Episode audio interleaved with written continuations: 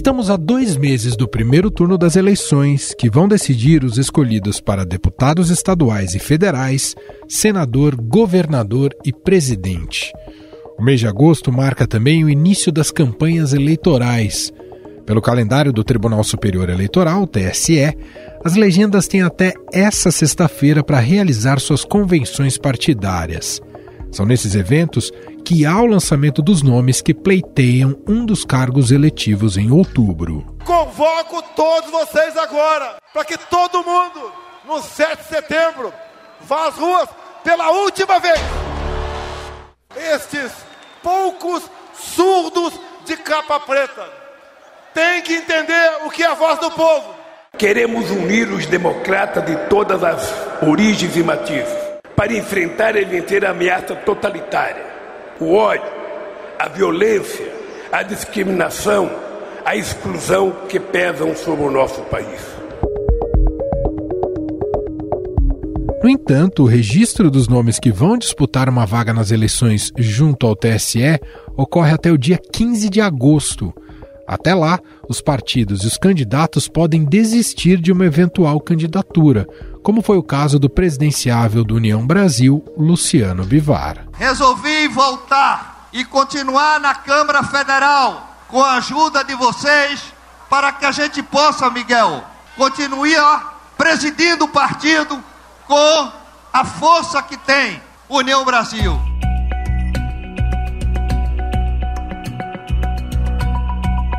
Um dia depois dessa data limite para os registros, começa oficialmente a campanha eleitoral.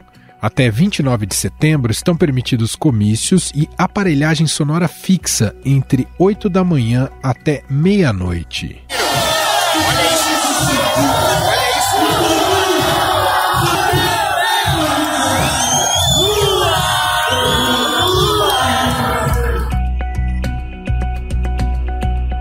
Até 30 de setembro estão autorizadas propagandas pagas na internet e em jornais impressos, com limite de 10 anúncios para cada candidato por veículo. No dia 26 de agosto, as emissoras de rádio e televisão são obrigadas a veicular os blocos de propaganda eleitoral relativos ao primeiro turno, que são exibidos até o dia 29 de setembro. Galera, vocês sabem por que eu decidi voltar? Porque a maioria dos candidatos estão tudo preso. Os, os que não estão, talvez pode estar. Eu não, eu tô solto, eu tô livre.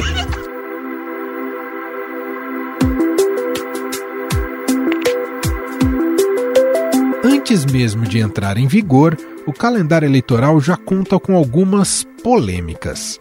É nesse período que as emissoras de rádio e televisão podem agendar seus debates com os candidatos aos governos estaduais e federal.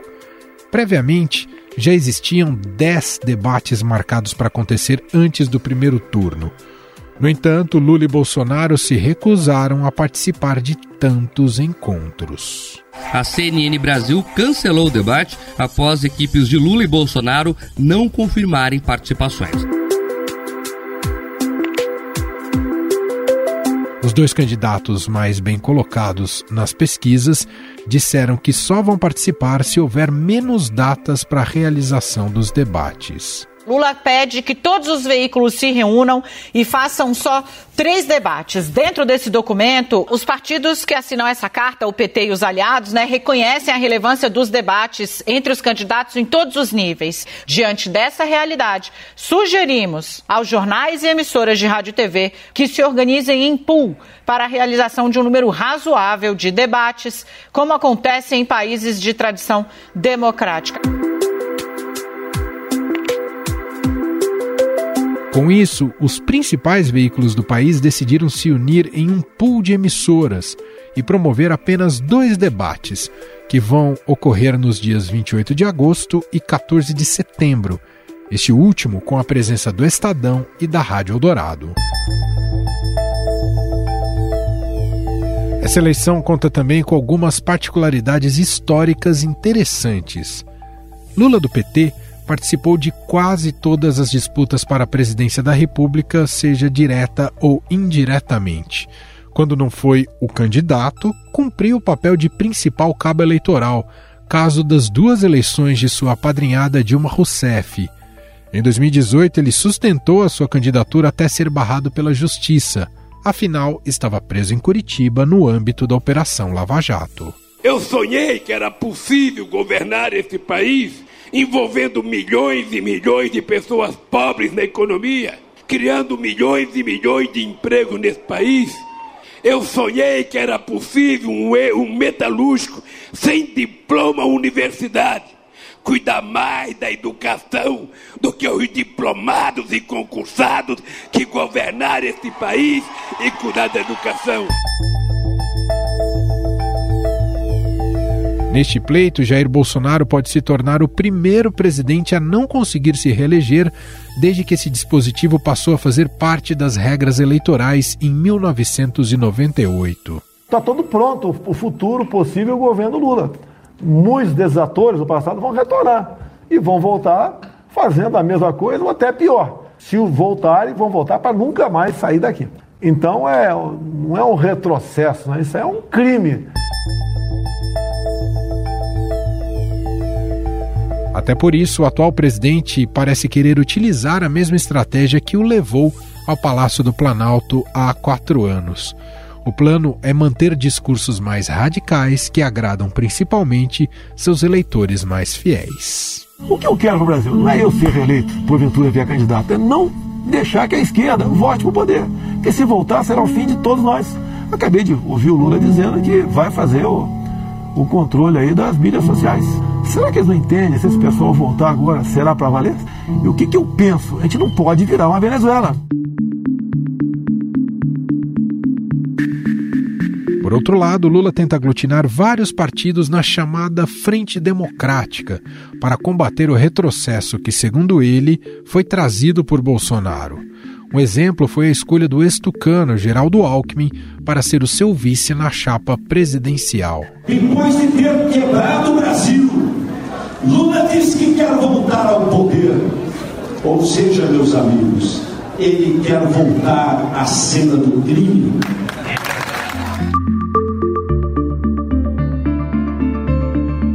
Já a chamada terceira via ficou só na ilusão com seus candidatos não conseguindo decolar nas pesquisas eleitorais até agora. Ciro Gomes, do PDT, se manteve em 8%. Simone Tebet, do MDB, passou de 1% para 2%. Os outros candidatos aparecem com 1%.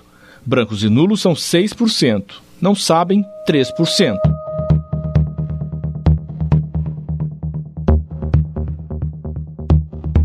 Mas é claro que precisamos falar do imponderável, presente em vários pleitos e que pode mudar o cenário de disputa.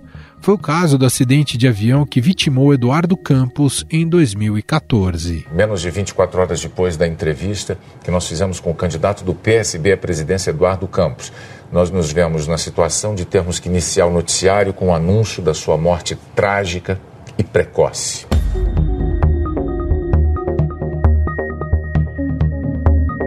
Candidato do PSB, apesar de terceiro colocado nas pesquisas à época, atrás de Dilma Rousseff do PT e Aécio Neves do PSDB, era o nome que mais subia nos levantamentos. Em 2018, um outro evento mudou o rumo das eleições, quando o candidato Jair Bolsonaro foi esfaqueado por Adélio Bispo em Juiz de Fora, Minas Gerais. O candidato do PSL, Jair Bolsonaro, foi vítima agora há pouco de um atentado enquanto fazia campanha em Juiz de Fora, Minas Gerais.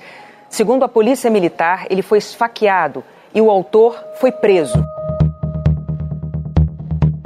Depois da facada, Bolsonaro chegou a crescer mais de cinco pontos percentuais nas pesquisas eleitorais.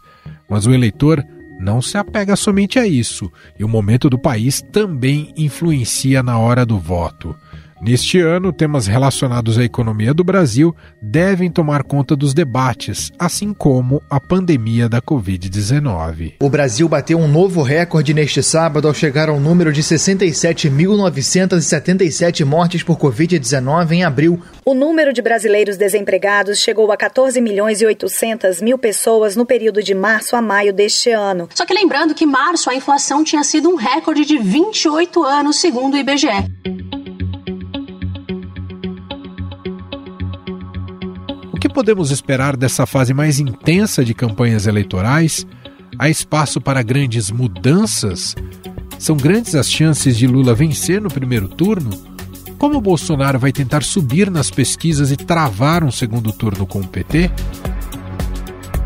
Para discutirmos esses assuntos que podem ter impacto até o dia 2 de outubro, nós vamos conversar agora com Glauco Pérez da Silva, professor associado do Departamento de Ciência Política da USP.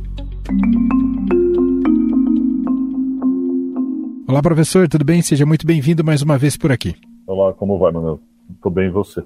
Tudo bem. Professor, então estamos a dois meses da eleição e agora a gente vai entrar nessa fase mais intensa de campanha eleitoral e com o assunto definitivamente entrando no debate público, até porque as pessoas vão precisar fazer suas escolhas. A gente acompanhou até aqui um cenário muito cristalizado, com a liderança do ex-presidente Lula, seguido pelo presidente Jair Bolsonaro, com algumas oscilações, mas uh, muito consolidado esse cenário.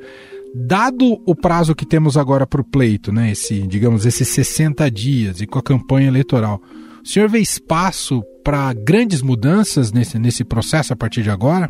Ah, é muito improvável, né, mano? Olha, assim, eu acho que a gente, qualquer discussão que a gente vai fazer sobre eleições no Brasil depois de 2018, a gente precisa se prevenir muito, né? Porque nada que era esperado aconteceu. Dito isso, né, com essa ressalva, é muito difícil mudar alguma coisa para até outubro. Talvez assim, se a gente, dentre os candidatos, a candidatura que pode, pode indicar alguma mudança seja da Simone Tebet, mas é muito difícil, sim. A disputa vai ficar mesmo entre Lula e Bolsonaro.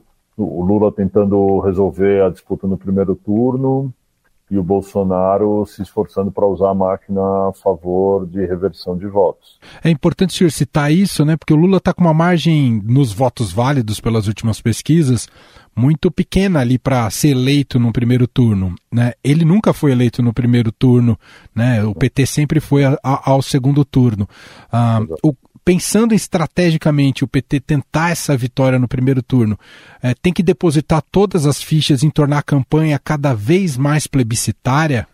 Olha, eu acho que o primeiro esforço que o PT está fazendo agora é o de fazer com que candidatos pequenos, que estão roubando 1, 2% dos votos, desistam. Né? Eu acho que isso, isso é, o, é o marco agora. Né? Depois é pregar o voto útil e tentar antecipar o segundo turno. Eu acho, né? Então tentar fazer com e aí nesse, nesse, sentido é plebiscitário, sim, é tentar fazer com que os, os, eleitores do Ciro Gomes, por exemplo, ou da própria Simone Tebet, é, não não embarquem nessas candidaturas e já antecipem esse cenário de segundo turno para o primeiro, tipo, ó, você já vai votar em mim mesmo, vou eu e o Bolsonaro, então vote em mim. Mas o Lula não está não tá apelando ainda para o eleitor, né? Ele está tentando organizar a disputa entre os, entre os candidatos, né? Então fazer com que certos candidatos, não saiam. Então o Janone foi um que né, desistiu por esses dias, ou pelo menos disse que não vai mais ser candidato.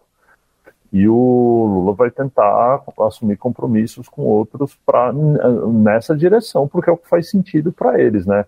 Um segundo turno tem riscos, né? Assim, é outra, é outra eleição, né? Então, se resolver no primeiro seria melhor para ele, né? Então, é, uhum. é, onde, é para onde eles vão tentar, tá claro, isso está bem claro. E, e para o Bolsonaro é, é, o esforço de tentar, é assim, né, tem a máquina na mão, tem o Centrão operando, tem todo mundo operando a favor, então você vê Auxílio Brasil é, super alto, podendo entrar o crédito consignado, isso fazer esse valor subir bastante. É, você está vendo o preço dos combustíveis já arrefeceu.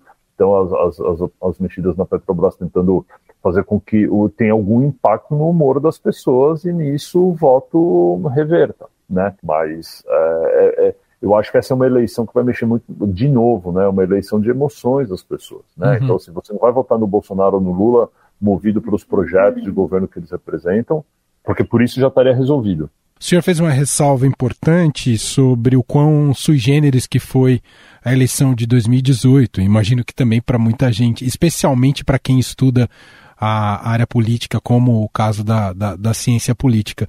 E a gente sempre considerou a campanha de rádio e televisão como algo vital para uma campanha eleitoral, mas em 18 talvez isso não tenha se refletido tanto. E aí eu te pergunto, já que muito em breve todos nós seremos impactados por essa campanha iniciando em rádio e televisão de maneira maciça, como é que o senhor vê né, essa, essa entrada midiática a partir de agora de agosto, se ela pode ainda fazer diferença ou não? Então, pode. Minha maneira de entender 18 é que houve um campo da disputa que foi ocupado por um candidato só. E agora ele não vai mais ser ocupado por um candidato só.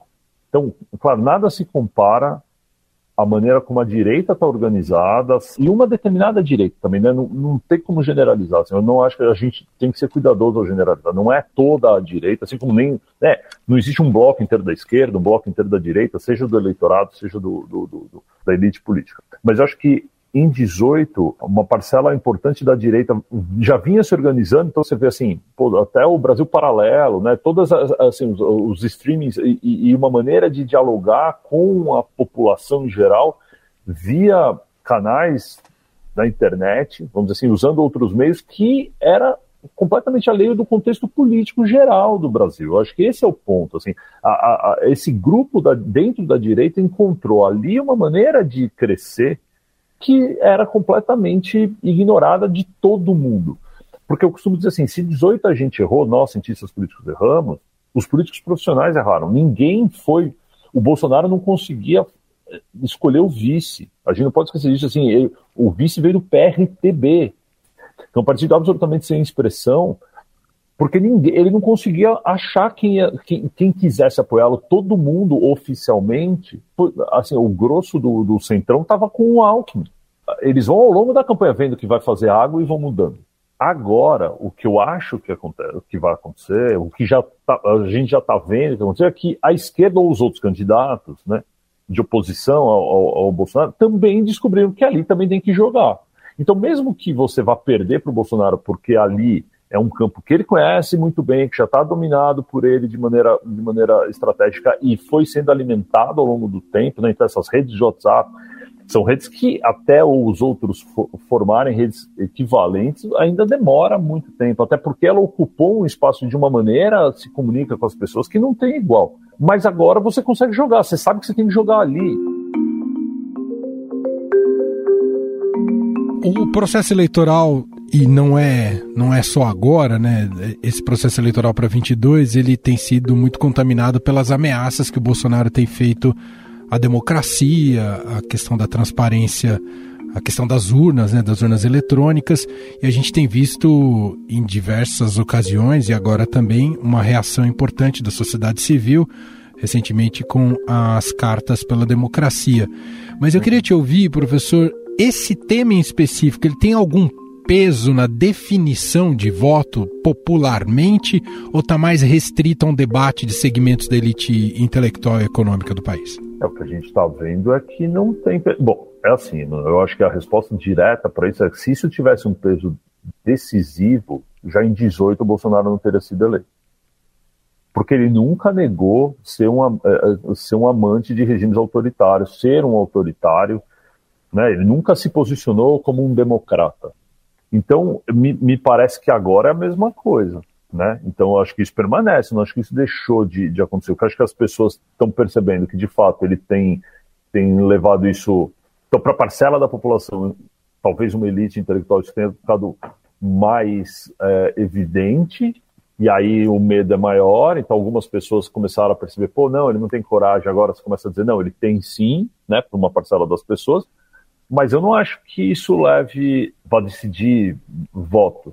Ou pelo menos por uma parcela da população, claramente não. Assim, as pessoas vão votar nele a despeito disso, dizendo não tem coragem, ele é um brincalhão, ele fala isso da boca para fora, ele não vai conseguir, porque a tua motivação para escolhê-lo ou para não votar no Lula ainda é maior, né? Ou para não votar em outro candidato, mas no Lula, né, em particular, você vai dizer, ah, tudo lá, um mensalão, um petrolão, os escândalos todos, e você vai dizer, ah, não, não dá para votar no PT a despeito do outro candidato, correu, a gente correu o risco de ver a democracia acabar. Eu acho que é essa lógica que os eleitores têm manifestado, sabe? Para esses 30% de intenção de voto dele aí, é, é, eles não se importam. eles não se eles não acham que isso ah, é tão ruim quanto votar no Lula. É tão ruim quanto ver o PT acender o poder. Entendi. E, e, aí você fica, pô, mas por que, que é que a pessoa acha isso, né? Não que votar em alguém que você acha que é ladrão seja louvável, né? Não é. Mas são coisas que estão em esferas diferentes, né? No entendimento de que, olha, se a pessoa roubar, ela tem que ser presa, ela tem que responder e pagar. Agora, se ele diz que ele vai romper a regra institucional, não tem como eu falei, vai ser preso, ele não vai mais, ele não vai responder. Ele, ele só vai responder com outro golpe, ele só vai responder a hora que houver uma revolução. Como é que ele vai responder? Né, você joga o Estado Democrático de Direito, as regras, as leis todas fora, mas para as pessoas dá na mesma. E eu acho isso curioso mesmo, assim, como esse o discurso é, é, é, funciona, funciona, a gente tem que admitir, funciona, assim, essa, o ódio é tão grande que por isso que eu estou dizendo, é, é uma eleição que vai, vai ser pautada pra, por uma parcela grande dos, dos eleitores aí, é movida a emoção mesmo. Assim. Para a gente fechar, professor, queria te ouvir como a gente está entrando nessa fase então mais intensa da, da campanha eleitoral e pelo que a gente tem visto até aqui dos cenários das pesquisas, né? Tanto Ciro Gomes como Simone Tebet, né? Que são dois nomes relevantes aí no debate eleitoral, mas que tem tido um desempenho muito difícil de se imaginar que possa estar no segundo turno. Como é que o senhor imagina o papel deles durante a campanha, já que se vislumbra muito pouco a possibilidade de avançarem para um segundo turno? Vamos acreditar que se eles estão saindo em campanha, porque eles têm uma, ainda que uma remota esperança de, serem, de irem para o segundo turno, então imagino que o começo do período de campanha seja um, um momento em que eles vão tentar buscar muito desse voto, a partir de certo momento, o papel deles vai ser o de serem pivôs da, da eleição, né? No sentido de que, costurando acordo com o Bolsonaro ou com o, o, o, Lula, eles podem resolver. Então, sei lá, se a, se a Simone Tebet desiste ou começa a fazer campanha de certa forma, ela pode fazer com que a eleição acabe no primeiro turno. Isso tem, tem importância, né? E aí vão usar isso para costurar acordos futuros, né? menos de segundo turno mais ou como os, os, que eles fazem no segundo turno já no primeiro turno, seja para fazer com que tenha um segundo turno, seja para fazer com que acabe no primeiro.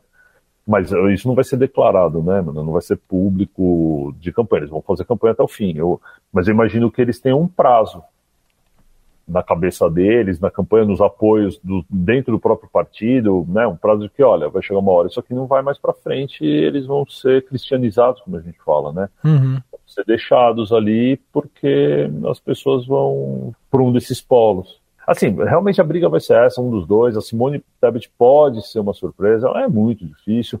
O Ciro Gomes está aí há tanto tempo, assim, se surpresa, é, é, sabe, se, se, as pessoas fossem votar nele, já era para estar tá votando, né? Não era, não tem por que esperar para decidir isso em setembro, né? Então é muito difícil imaginar que ele venha com alguma, uma, alguma capacidade, né? Ele está muito magoado, né? Ainda com os oito, ele é muito, muito ainda firme nisso de não conseguir apoiar o Lula. Diz que, olha, entre os dois é melhor o Lula porque é menos pior, nessa lógica de que um está dentro da democracia, o outro não. Um, um, podia ser preso pelos, pelo que fez, o outro não, né? Não é disso que se trata mas é, não vai declarar grande, grande apoio, não. Acho que né, ele vai deixar o eleitor dele de novo para decidir. E da Simone Tebet aí eu já não sei, né? Qual é o acordo, assim. Não, acho que tá, no MDB está disposto a, a, fazer acordo com qualquer um dos lados. O diálogo é muito melhor com Lula do que com o Bolsonaro. Isso deve valer alguma coisa para eles, né? Na hora de, de negociar. E vale mais mesmo, né? Esses acordos talvez sejam mais, mais seguros com o Lula também, porque já fizeram no passado, então já mais conhecido. E a maneira como o Bolsonaro tratou o MDB o tempo todo, então, não é de aproximação, nunca foi. Isso deve pesar na hora desses acordos aí para segundo turno, no meio da, da campanha, né? Muito bem, vamos acompanhar. A dois, estamos a dois meses aí das eleições. Queria agradecer o Glauco Pérez da Silva, professor associado do Departamento de Ciência Política da USP, fazendo um pouco dessa projeção, já que a campanha agora fica cada vez mais intensa né, até o dia 2 de outubro. Muito obrigado aqui pela análise, viu, professor? Imagina, Manuel, é um prazer estar aqui, estou à disposição, quando quiserem, eu volto.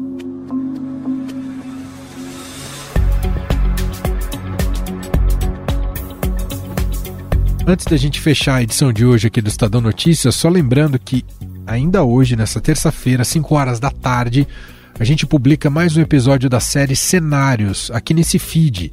Sônia Rassi recebe o fundador e diretor da Osklin, Oscar Metsevá.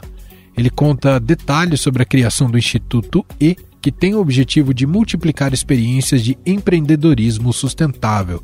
Não perca! Podcast Cenários com Sônia Rassi, hoje às 5 horas da tarde, publicado por aqui. Estadão Notícias. Este foi o Estadão Notícias de hoje, terça-feira, 2 de agosto de 2022. A apresentação foi minha, Emanuel Bonfim. Na produção, edição e roteiro, Gustavo Lopes, Jefferson Perleberg e Gabriela Forte. A montagem é de Moacir Biasi. Para escrever para a gente, podcast@estadão.com. Um abraço para você e até mais.